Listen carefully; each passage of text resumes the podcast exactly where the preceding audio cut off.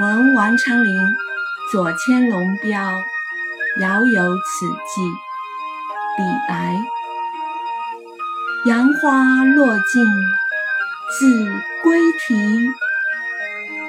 闻道龙标过五溪。我寄愁心与明月，随风直到夜郎西。这首七绝是李白写给他的好友王昌龄的。古人上幼，故称贬官为左迁。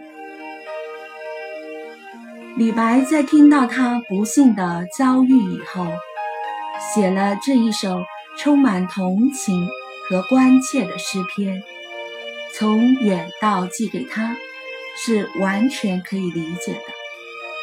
这是一首短短四句的抒情短诗，感情的分量却相当沉重。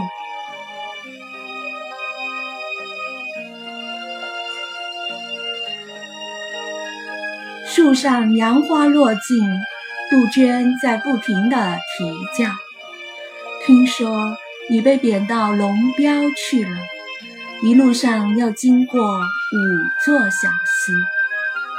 让我把为你而忧愁的心托付给天上的明月吧，伴随着你一直走到那夜郎已西。